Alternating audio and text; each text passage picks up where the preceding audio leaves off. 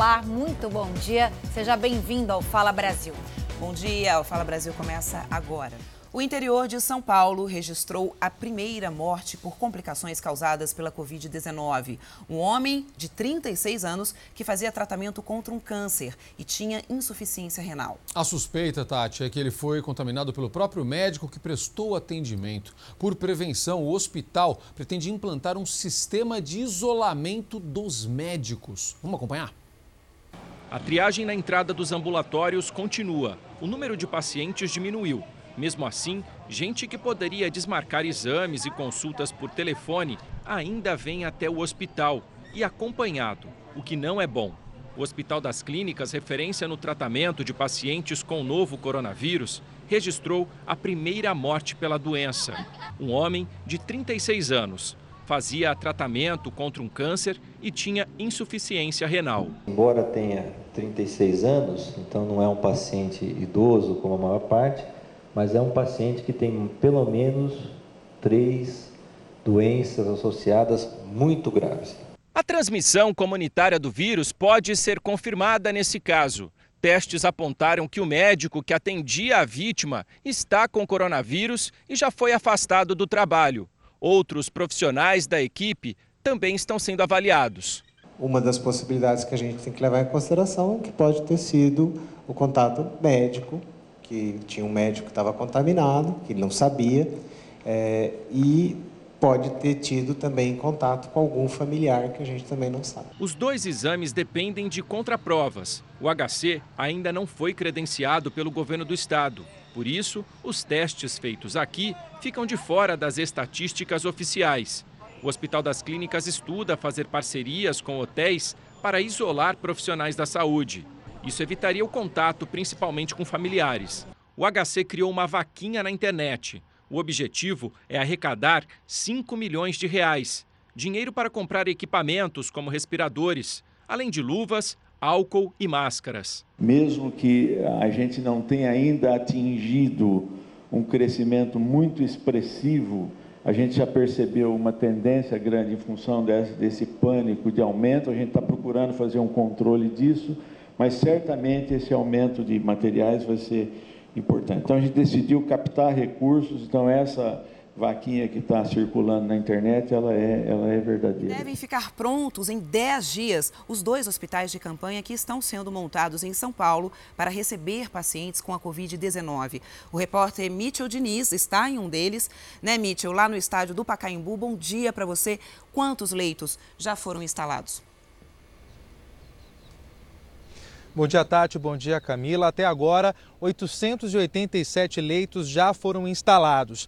No total, 200 leitos serão disponibilizados aqui no estádio do Pacaembu e outros 1.800 no Palácio de Convenções do IMB, que fica na zona norte da capital paulista. Esses leitos vão ser disponibilizados para pacientes com Covid-19, casos de média e baixa complexidade, pacientes encaminhados de pronto-socorros, ambulatórios, unidades de pronto atendimento e unidades básicas básicas de saúde. A previsão é que esses dois hospitais de campanha, que servem como retaguarda, sejam entregues até o próximo dia 6 de abril. Zucatelli. Obrigado, Mitchell. No Rio de Janeiro começou a ser montado também um hospital que vai tratar pacientes com coronavírus. Esse no Rio Centro, que é o maior centro de convenções do país. Camila. O novo hospital já recebeu camas e equipamentos. As camas hospitalares já estão sendo distribuídas nos futuros leitos e as instalações elétricas preparadas para receber os respiradores.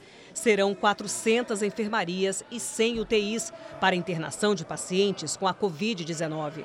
O hospital de campanha está sendo montado pela Prefeitura do Rio no pavilhão de um centro de convenções. O espaço tem mais de 22 mil metros quadrados e vai abrigar ainda um pequeno centro cirúrgico. A previsão da Prefeitura é que o Hospital Municipal de Campanha seja entregue dentro de no máximo 20 dias.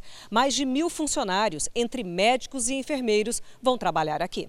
Os recursos investidos são de quase 8 milhões de reais. Assim que a unidade estiver em funcionamento, a capital fluminense vai poder ampliar o atendimento a futuros pacientes infectados pelo novo coronavírus. Aqui vão ter também todas as facilidades de um hospital, nos, nos leitos de UTI, oxigênio, quatro tomadas em cada quarto desses. Vocês estão vendo as camas, são camas como se fossem hospitais. E eu tenho certeza que isso aqui vai ser, vamos dizer assim, um, um grande alívio se nós uh, tivermos necessidade. Atualmente, o município conta com 128 leitos disponíveis para o tratamento desses doentes no hospital de referência. O Ronaldo Gazola, na zona norte da cidade, também passa por uma ampliação. Serão 381 leitos, 281 deles destinados a pacientes infectados que apresentarem maior risco. Encheu lá, a gente vai para 55 leitos que foram disponibilizados pela rede federal. Encheu lá também, a gente vem para cá com 500 leitos, sendo 100 de UTI. Existe ainda outros prédios que seriam para uma quarta onda, uma quinta onda, mas nós estamos achando nesse momento que esses três serão suficientes. Tropas do Exército e da Marinha estão desinfetando o transporte público do Rio de Janeiro. É isso, Camila. A primeira vez que esses militares atuaram contra o coronavírus foi na missão que resgatou brasileiros na China. Parece cena de filme. Uma equipe super protegida combatendo o inimigo que ninguém consegue ver. Aqui, o inimigo é o coronavírus.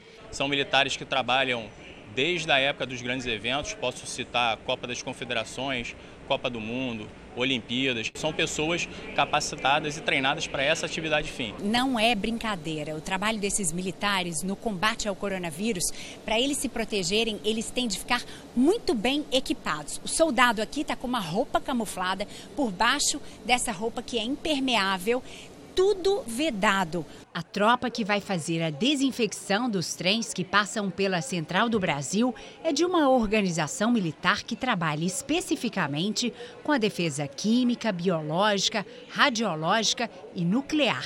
E eles têm experiência nisso. A primeira atuação de combate nessa guerra contra o coronavírus foi na missão que resgatou brasileiros na China, na cidade de Wuhan, epicentro da doença. Dá muita tranquilidade, bem melhor, né? A gente vai ter, consegue viajar mais tranquila, se infectar todos os vagões mesmo. Antes do Exército começar efetivamente essa força-tarefa, a Supervia já vinha fazendo a higienização dos trens. Agora, o trabalho será intensificado. Quanto menos vetores de transmissão, ao mesmo tempo, menos a probabilidade de contaminarmos idosos todos ao mesmo tempo, que é o grande problema. Já nas barcas, o trabalho é com a Marinha quatro tripulantes de um navio precisaram ser levados a um hospital com suspeita de coronavírus.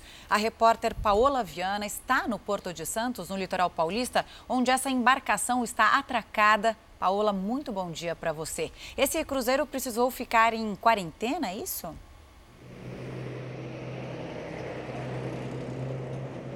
Olá, muito bom dia a todos. Sim, o navio Costa Fascinosa continua atracado aqui no Porto de Santos há mais de 10 dias para cumprir quarentena. Isso acontece porque três passageiros que deixaram a embarcação depois da temporada de viagens foram diagnosticados com a Covid-19. Além disso, outros quatro tripulantes, que são dois filipinos e dois indonésios com idades entre 23 e 42 anos, apresentaram sintomas semelhantes ao novo coronavírus, foram levados a hospitais e estão neste momento sendo monitorados por autoridades aqui da região.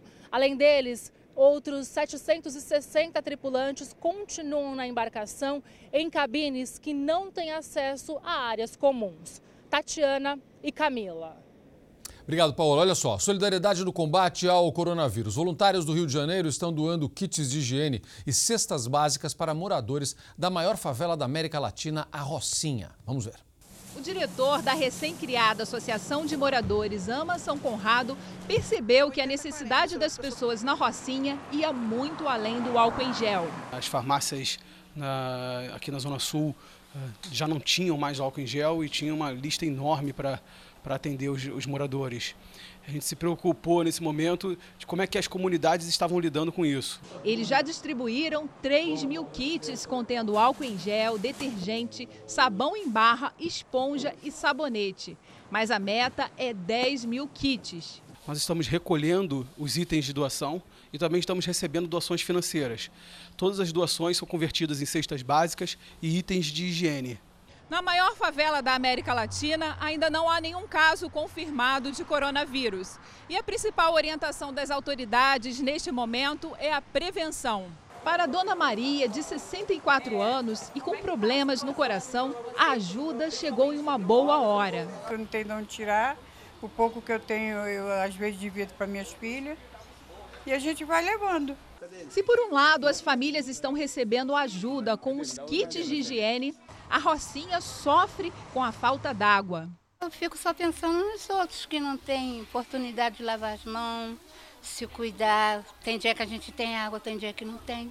O presidente Jair Bolsonaro participou de uma reunião virtual com os líderes dos países mais ricos do mundo para discutir a crise provocada pela pandemia de coronavírus. A mobilização vai resultar numa injeção de trilhões de reais na economia mundial. O presidente Jair Bolsonaro participou da reunião do G20, o grupo das maiores economias do mundo, por videoconferência. Fontes do jornalismo da Record TV que acompanharam o encontro relataram que os líderes das maiores potências do mundo expressaram preocupações com a saúde e com a economia e se mostraram dispostos a cooperar. O presidente Jair Bolsonaro disse que é preciso pensar nas pessoas mais vulneráveis. Em comunicado oficial, o G20 informou que vai injetar 25 trilhões de reais na economia global para tentar reduzir os impactos da pandemia. Um mês após o primeiro caso do novo coronavírus confirmado no Brasil, o Ministério da Saúde calcula que 12% dos pacientes infectados evoluíram para síndrome respiratória aguda grave e metade dos que foram parar na UTI não sobreviveram. No esforço para salvar vidas, o governo anuncia que vai distribuir 3 milhões e 400 mil unidades dos medicamentos cloroquina e hidroxicloroquina aos estados, como alternativa de tratamento para os casos graves. O Ministério da Economia propôs uma nova medida provisória que pode permitir a suspensão de contratos dos trabalhadores, com garantia do recebimento de seguro-desemprego. A medida ainda vai ser analisada no Palácio do Planalto. Também está em estudo a criação do conceito de faixa salarial. Parte do salário do trabalhador seria paga pelo governo para garantir uma renda mínima. O texto é diferente do anterior, que teve artigos revogados após a polêmica da suspensão do contrato por quatro meses sem contrapartida ao trabalhador. A Câmara dos Deputados aprovou em sessão remota a proposta do governo federal que prevê pagamento de 600 reais a trabalhadores informais por três meses. Cada família pode receber até 1.200 reais. Poderão solicitar o benefício os brasileiros com mais de 18 anos, sem emprego formal e que tenham renda de até meio salário mínimo por mês. A sociedade vai acabar saindo do isolamento se nós não encontrarmos as soluções que garantam previsibilidade, mínimo de segurança é, para que elas possam continuar nas suas residências. Quem tem capacidade de organizar isso é o governo federal, ele que pode emitir título, pode emitir moeda, ele é que tem as condições para organizar. E atenção, bares e restaurantes de todo o país vão receber 36 bilhões de reais para ajudar a pagar três meses de salários dos funcionários. Isso é fundamental. Medida provisória assinada pelo presidente Jair Bolsonaro determina que o dinheiro saia do Fundo de Amparo ao Trabalhador. O setor reclama que está sendo muito afetado pela crise provocada pelo coronavírus. A medida também permite que os donos de bares e restaurantes possam adiar o pagamento de impostos. Gente, isso é fundamental. Antes de seguir para o Congresso, ela será analisada pelo Supremo Tribunal Federal. Tatiana. É isso, Zucatelli, medida necessária e urgente, né? E o comércio reabriu agora há pouco no Rio de Janeiro. A repórter Aline Pacheco está em uma loja de conveniência. Aline, bom dia para você. Já tem muito movimento? Como que os comerciantes se prepararam, né, para receber os clientes nessa reabertura?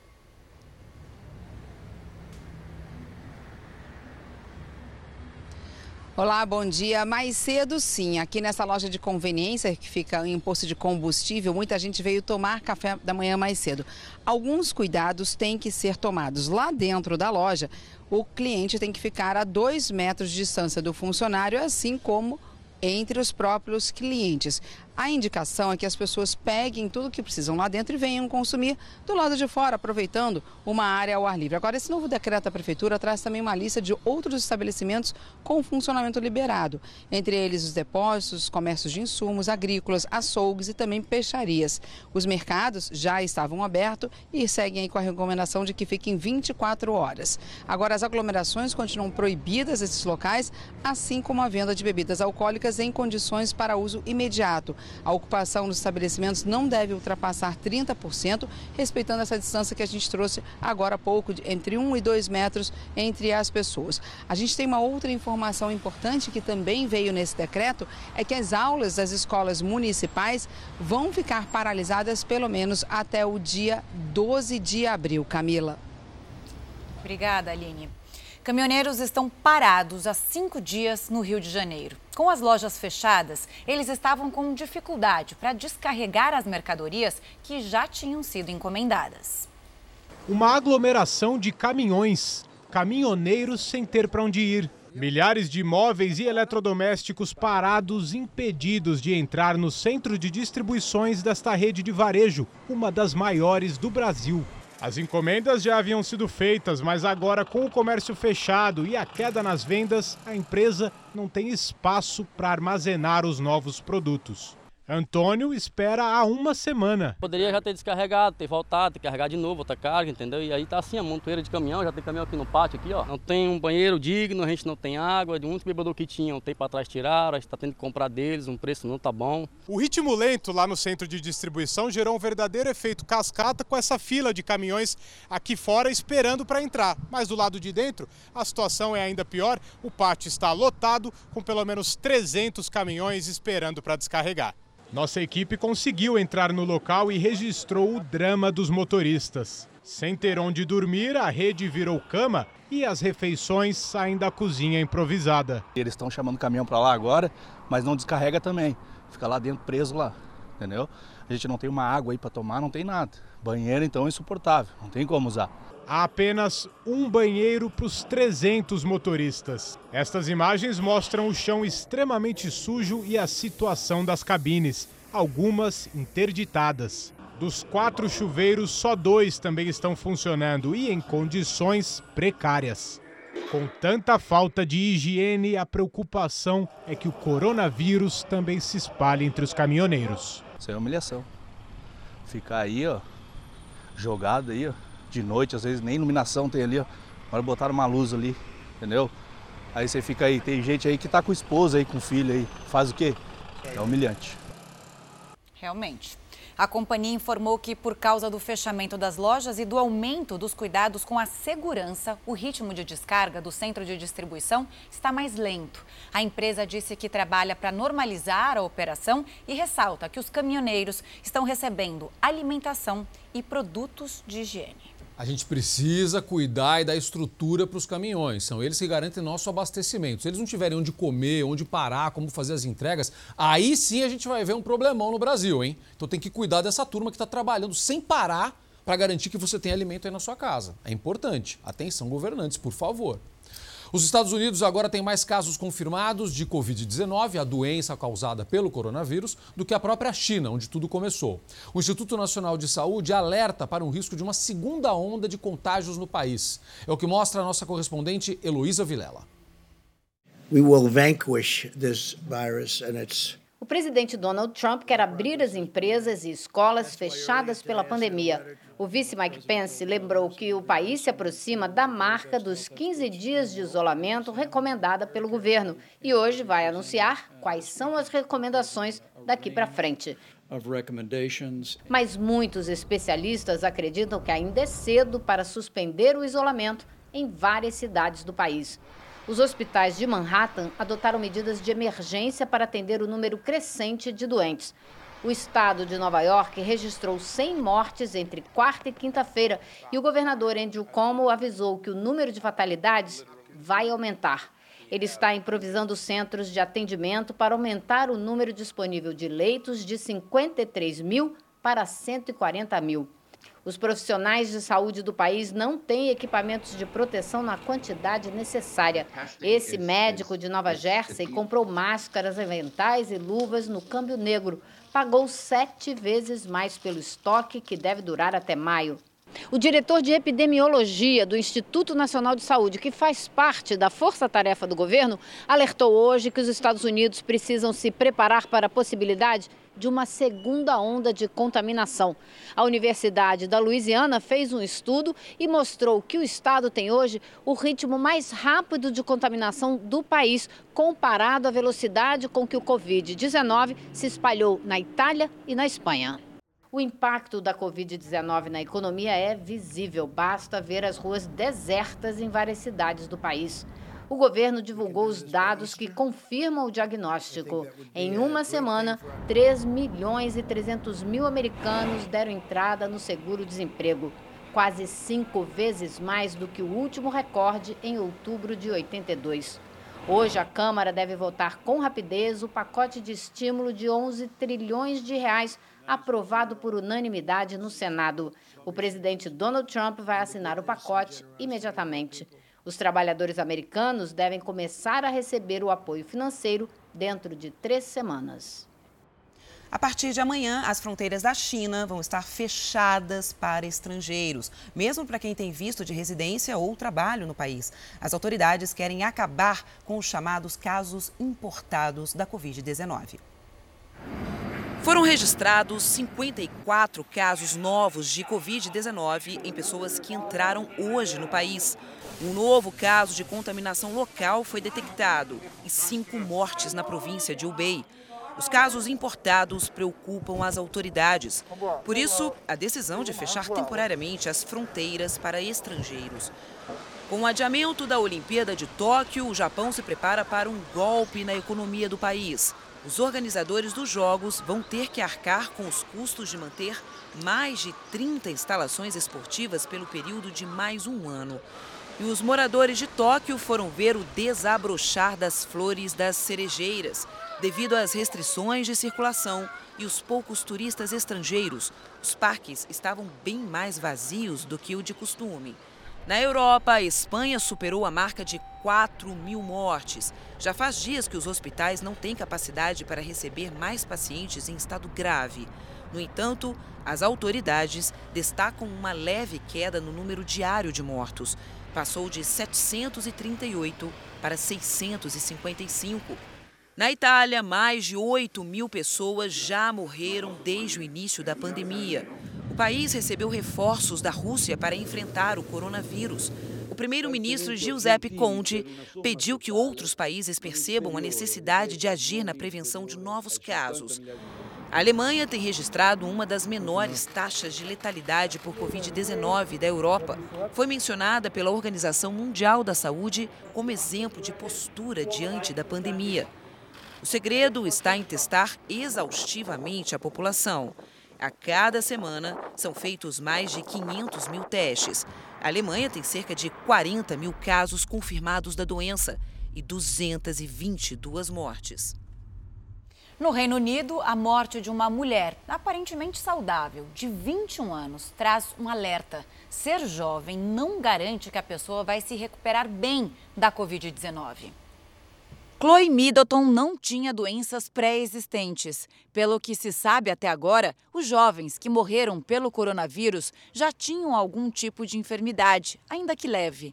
As autoridades de saúde alertam que as pessoas mais novas têm uma tendência a acreditar que o vírus cause complicações apenas em idosos.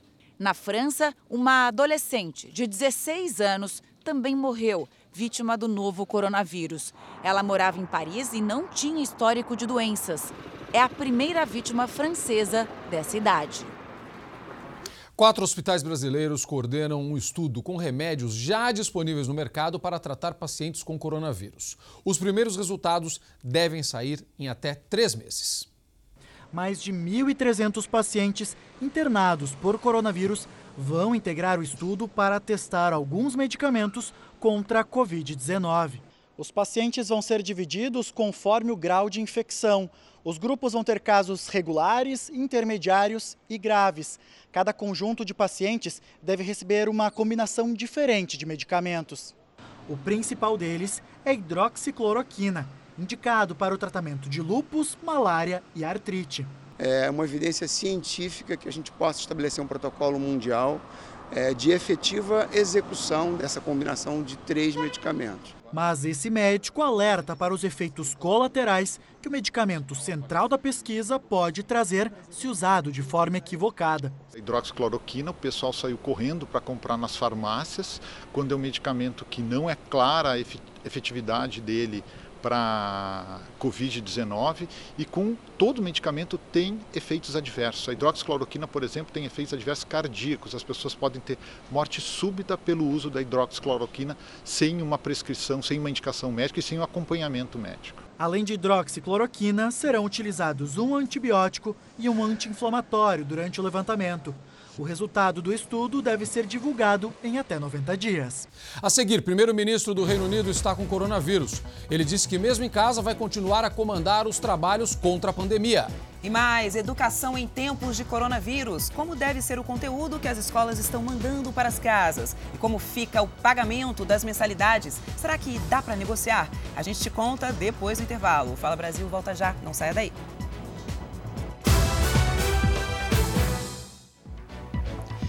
Fala Brasil está de volta. Com as escolas públicas e particulares fechadas por causa da pandemia, alguns colégios estão dando conteúdo online para que os estudantes possam aprender em casa, Camila. Pois é, mas essa iniciativa levanta algumas dúvidas, como o pagamento das mensalidades, uma questão muito importante nesse momento, né? Difícil para todo mundo. Especialistas afirmam que o melhor a se fazer agora é ter bom senso e tentar algum acordo. Mesmo em casa, os estudos começam cedo. Todo mundo já acordando aqui em casa, às sete e meia da manhã. A Lia tem dois filhos, a Tatiana, de 8 anos, e o Daniel, de 6. Escreva uma coisa que você sempre faz antes de dormir. Cinema. Cinema. Então põe... Sim.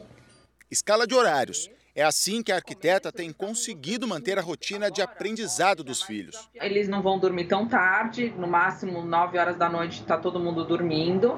Eles acordam é, entre 7 e 7 e meia. Aí na parte da manhã, que é o horário que eles já iam para a escola, é o horário que a gente faz as lições estipuladas pela escola. Desde a suspensão das aulas por causa do coronavírus, alunos e pais têm feito o possível e o impossível.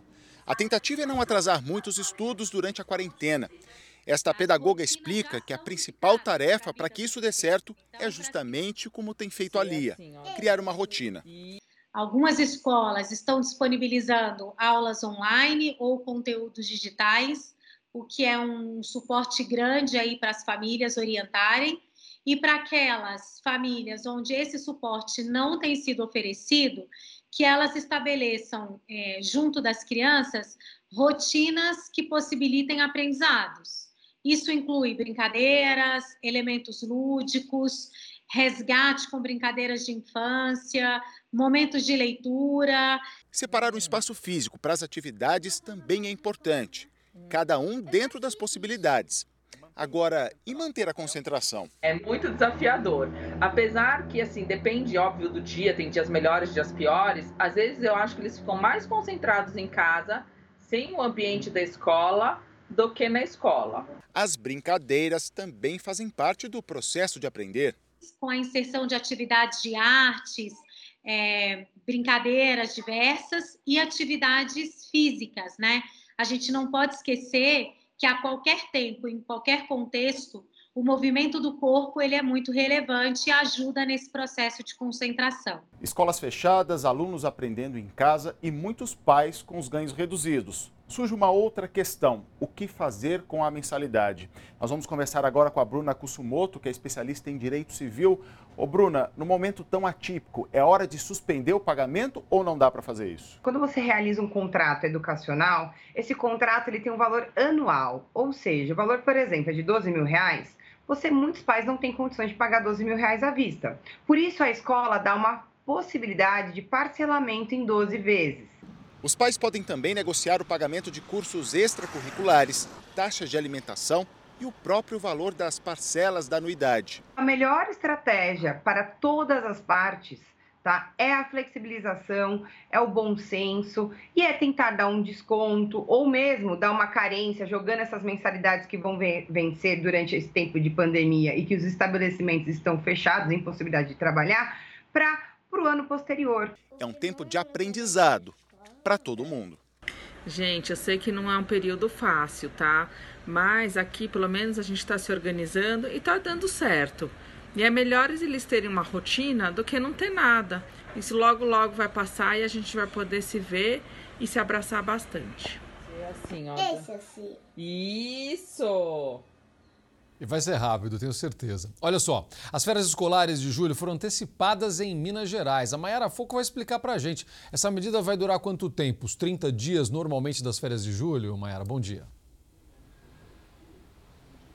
Olá, bom dia Zucatelli, bom dia a todos. A medida vai até o dia 15 de abril. A antecipação do recesso escolar foi feito para ajustar o calendário devido à suspensão das aulas provocadas pela pandemia. Assim que esse prazo terminar, o governo vai reavaliar a situação no estado. Caso o isolamento dure mais tempo, o governo estuda com professores e técnicos o desenvolvimento de um sistema para que os alunos tenham acesso às disciplinas, mesmo sem ir à escola. Até agora, a Minas Gerais registra 153 casos confirmados de coronavírus. Tatiana. Obrigada, Mayara. E uma boa notícia para o consumidor. A gente está precisando de boas notícias, né, gente? Olha só. Mais uma redução na taxa de juros do cheque especial e do parcelamento do cartão de crédito na Caixa Federal. Yuri Ascar, bom dia. Conta pra gente como serão essas mudanças. Bom dia, olha só a boa notícia. A taxa do cheque especial cai de quase 5% para menos de 3% ao mês. E o juro do parcelamento do cartão de crédito passa de 7,7% também para 3% ao mês. E outras medidas já foram adotadas, como por exemplo a suspensão do pagamento de empréstimos por 90 dias e também do recolhimento do fundo de garantia de março, abril e maio. Esses valores não recolhidos vão poder ser parcelados em até seis vezes. A Caixa Econômica Federal também decidiu injetar 33 bilhões de reais na economia. E parte desse dinheiro vai ser usado como crédito para santas casas e também para o setor agrícola. Camila. O governo decidiu restringir por um mês a entrada de estrangeiros no Brasil através de portos. Vamos ao vivo até Recife conversar com o Renato Barros. Muito bom dia para você, Renato. Tem alguma exceção?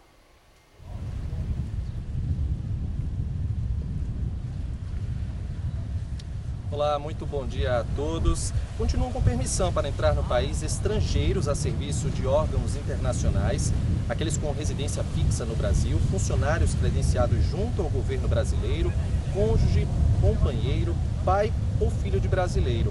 Essa é mais uma tentativa de contenção do coronavírus. A gente lembra que um turista canadense de 77 anos, com histórico de problemas de com histórico de problemas cardíacos, morreu aqui em Pernambuco. Ele viajava em um navio ficou em isolamento no porto do Recife por duas semanas. O homem foi encaminhado a um hospital no último dia 12, onde foi constatado o coronavírus, e esse turista morreu na madrugada de ontem. A mulher dele, que também está infectada, ela permanece internada. O navio passou por uma inspeção que descartou riscos de contaminação e aí foi liberado para seguir viagem com os tripulantes. Lembrando que são 77 mortes registradas no país e quase 3 mil casos de coronavírus aqui no Brasil. Camila, Tatiana. A gente segue aqui lembrando a você que a crise do coronavírus vai ser o tema de uma edição especial do Fala Brasil amanhã. Respeito, confiança, agilidade. Levamos a informação onde você estiver. A busca pela verdade é nossa obrigação.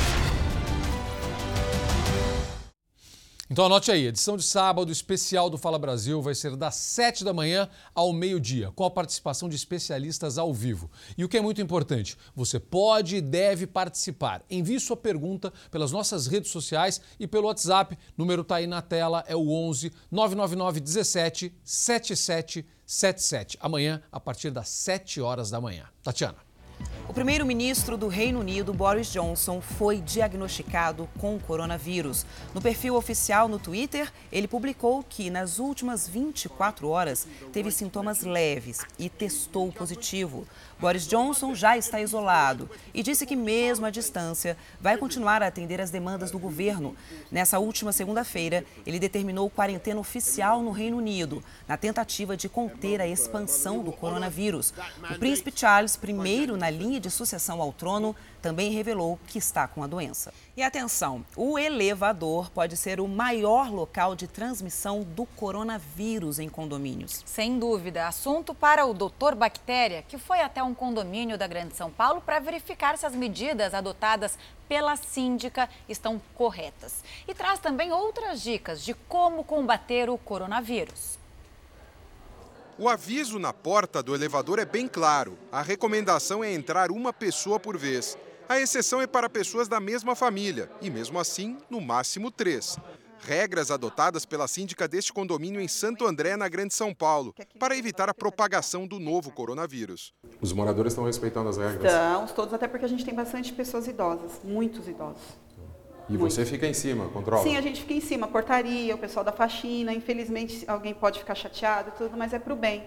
Para o bem de todos, os elevadores também estão sendo higienizados com mais frequência. A Verônica é a responsável por essa tarefa. De pano e álcool na mão, ela virou uma guerreira incansável nesse combate. A Verônica está fazendo essa higienização pelo menos três vezes por dia. No início da manhã, no começo da tarde e ainda mais uma vez no fim da tarde ou no começo da noite. Todo esse cuidado é justificável porque o elevador é um dos principais vetores de transmissão do coronavírus num condomínio. Ninguém melhor para explicar isso para a gente do que o doutor Bactéria. Doutor, por que, que esse risco é tão grande para as pessoas? Tudo que for manipulado é risco. Né? Que a pessoa, nós sabemos que a pessoa pode, até antes, antes de aparecer os sintomas e até depois de passar os sintomas, ela pode ter esse vírus na mão. Até então, ela pode chegar no elevador, até desavisada, e, e tocar. Aí, o vírus fica lá. O vírus fica lá. Que a durabilidade dele, por exemplo, no aço inox, é até três dias. Quais produtos que você utiliza? Para fazer a limpeza geral dele primeiro, eu uso Sim. o álcool com detergente. Álcool com detergente. É, aí depois eu guardo. A limpeza geral. Isso. Tá. Aí nos lugares estratégicos eu pego o álcool em gel e passo onde normalmente as pessoas passam a mão, colocam a mão, toca mais. O doutor Bactéria chama atenção para um detalhe: o álcool usado tem 62 graus, menos que o recomendado, que é 70. Esta concentração de álcool ela não seria suficiente para matar qualquer vírus, bactérias, não seria, né? Por mais limpo que esteja o elevador, a recomendação é sempre ter esse cuidado. Abriu a porta, entrou e apertou algum botão, o ideal é higienizar as mãos com álcool gel logo depois, o doutor Bactéria diz que não adianta usar a chave ou outro objeto ou até a roupa para apertar os botões, porque dá uma falsa impressão de proteção. O ideal é caprichar na higienização. O ciclo de contágio de uma pessoa que contraiu o vírus pode ser maior do que a gente imagina. Ela pode ficar, pela literatura, até por 37 dias a mais, ainda com esse vírus albergado nela. Andréia aproveita para tirar outras dúvidas. Doutor, e a água sanitária? A gente pode passar no chão do elevador? É excelente. Então você vai fazer o seguinte: nessa fórmula, um litro de água, duas colheres de sopa de água sanitária. Sim. Tá? Se tiver algum de, desse tipo de vírus, ele vai ser eliminado em um minuto. E funciona também colocar um paninho molhado na porta dos apartamentos para quem chegar da rua limpar o sapato? É excelente. A síndica está mesmo empenhada em vencer essa guerra. Tanto é que tomou mais medidas restritivas no condomínio. As visitas foram proibidas e agora só um funcionário está autorizado a pegar a correspondência. De luvas nas mãos, Aristeu pega o elevador e vai até o apartamento de cada morador deixar as cartas. Com o lixo é a mesma coisa, só que no caminho inverso. O ajudante de serviços gerais retira dos apartamentos e leva para o térreo, onde os sacos ficam depositados antes de serem levados para a rua. E quando alguém descumpre as novas regras, a Andréia tem sido enfática. Não pode estar na talha, nenhuma parte mais comum, tá? Doutor, tem alguma coisa que a gente está fazendo errado, que a gente possa melhorar? Olha, eu teria que passar realmente um pente fino, né? Mas nada melhor como você, que conhece bem o condomínio, né? Isso. Então você vai olhar, assim, imagina, tudo que tiver que ser muito manipulado, por exemplo, um botão para saída ou entrada, né? algum apoio que você abre ou fecha, né? um crachá que entra, a pessoa tem que manipular. Então você sempre imaginar o que, que vai acontecer depois disso. Imagina que aquilo pode ter germes. Né? O que, que a pessoa pode fazer para eliminar? Uhum. Né? Mais fácil é álcool gel. Então, dá para colocar álcool gel em alguns pontos chaves aqui, onde a pessoa manipula, e você vai resolver o problema. Tudo que for bem-vindo e para ajudar a não chegar no nosso condomínio, nós vamos fazer. É isso aí, a gente tem que fazer o que tiver nossa, na nossa frente. No meu condomínio, antes de entrar no elevador, tem um negocinho de álcool gel. Aqui, vamos lá. Mais de 20 mil estudantes da área da saúde se cadastraram para trabalhar como voluntários em hospitais no Rio de Janeiro.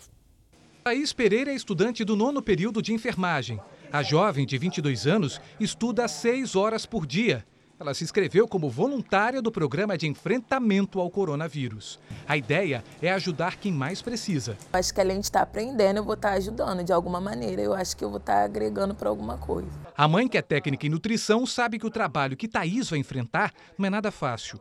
No hospital particular que Dona Erenita trabalha, o assunto também preocupa. O que a gente puder fazer para a gente prevenir, né, para poder estar tá perguntando primeiro para quem entende mais do que a gente.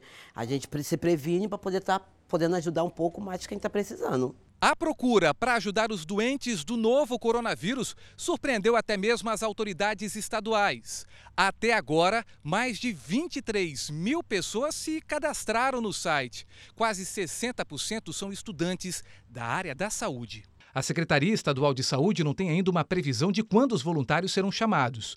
Enquanto isso, Thaís conta as horas na expectativa de ser chamada para ajudar no combate à pandemia. Se eu for selecionada, eu vou dar toda a minha garra, né?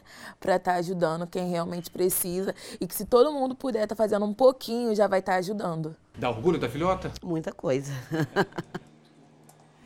Tem que ter orgulho mesmo. E um homem de 72 anos que estava internado com a Covid-19 teve alta e vai se recuperar em casa na Bahia. Após 14 dias internado, o idoso deixou o hospital particular de Salvador ele escreveu uma carta agradecendo toda a equipe médica. O idoso ainda não é considerado curado, mas já não apresenta os sintomas. Agora vai ficar isolado em casa pelos próximos 14 dias, quando deve passar por novos exames. Outros 14 pacientes da Bahia que estavam isolados estão curados. Nenhum deles chegou a ficar internado. Agora, eles serão acompanhados pela vigilância epidemiológica das cidades onde moram. E a gente se vê amanhã às sete em ponto, meninos. Até lá. Até lá, o Fala Brasil termina agora. Um ótimo dia para você. E amanhã, aqui no Fala Brasil, edição de sábado, a gente espera vocês, que vai ser das sete da manhã ao meio-dia. É isso. Fique agora com o Hoje em Dia. Olá, César Filho, bom dia para você. Oi, César, sexta-feira. Bom dia, Tati. Quem disse que ela não vinha? Ela chegou, né? Chegou a sexta-feira. Eu, eu, gostei do caçulinho, ele bate palma, mas ele olha para um lado, olha para o aqui, olha para lá, para ver se todos estão ali na mesma linha que ele, e ele continua. Olha, um lembrete muito importante para vocês, para o pessoal de casa. Daqui a pouquinho nós vamos ter o REA, o reality dos cabelos, e nós vamos definir quem serão os três grandes finalistas desse reality que é um sucesso absoluto no mundo todo. Portanto, nós contamos com vocês, é claro, vamos dar também prioridade a todo o nosso jornalismo na continuação das informações do que está acontecendo no Brasil e no mundo. Pode deixar, a gente vai ficar ligadinho. Bom final de semana. Bom final de semana para vocês e até segunda, se Deus quiser. Tchau, tchau. Trabalho, tchau, tchau.